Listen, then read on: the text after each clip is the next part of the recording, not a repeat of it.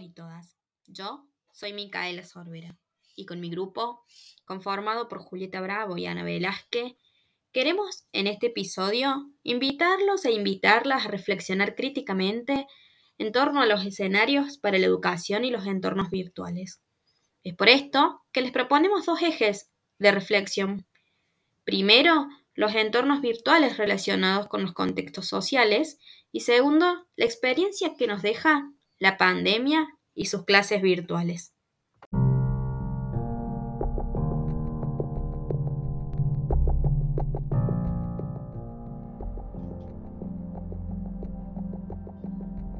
Bueno, por un lado, nos gustaría invitarlos a preguntarse sobre los contextos de los estudiantes, condicionados muchas veces por la desigualdad social y de oportunidades. Sí, es de público conocimiento que la pandemia y las clases virtuales dejaron al descubierto lo difícil que es sostener el proceso de enseñanza y aprendizaje si uno no tiene acceso a un dispositivo tecnológico o a una red de Internet. Pero lo cierto es que la desigualdad de contextos y oportunidades de los estudiantes estuvo y estará presente en las escuelas y de cara al retorno de la presencialidad, creemos necesario construir una educación que tenga en cuenta estas diferencias sociales, el contexto de los estudiantes y las dificultades que, que se presentan debido a esto y la falta de oportunidades para muchos de ellos.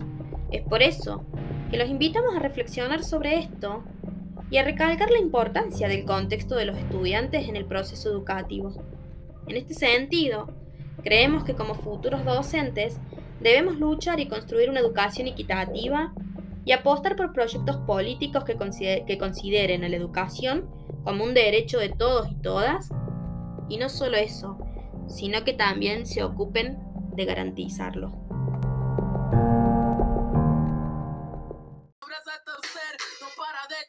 trabajando 12 horas, cobra dos monedas al mes para mantener cuatro personas. Y no hable de meritocracia, me da gracia, no me jodas que sin oportunidades esa mierda no funciona. Y no,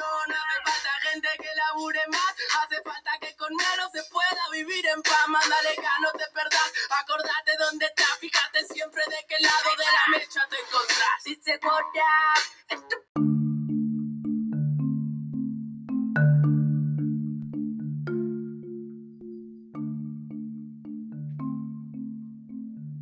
Y como segundo eje, les proponemos una reflexión más relacionada a la materia lenguaje digital y audiovisual. Entonces, los y las invitamos a repensar la inclusión de las TICs en la educación. Si tenemos en cuenta los autores que venimos leyendo y escuchando a lo largo del año, podemos advertir que la inclusión de las nuevas tecnologías en el sistema educativo no es algo que se da fácilmente.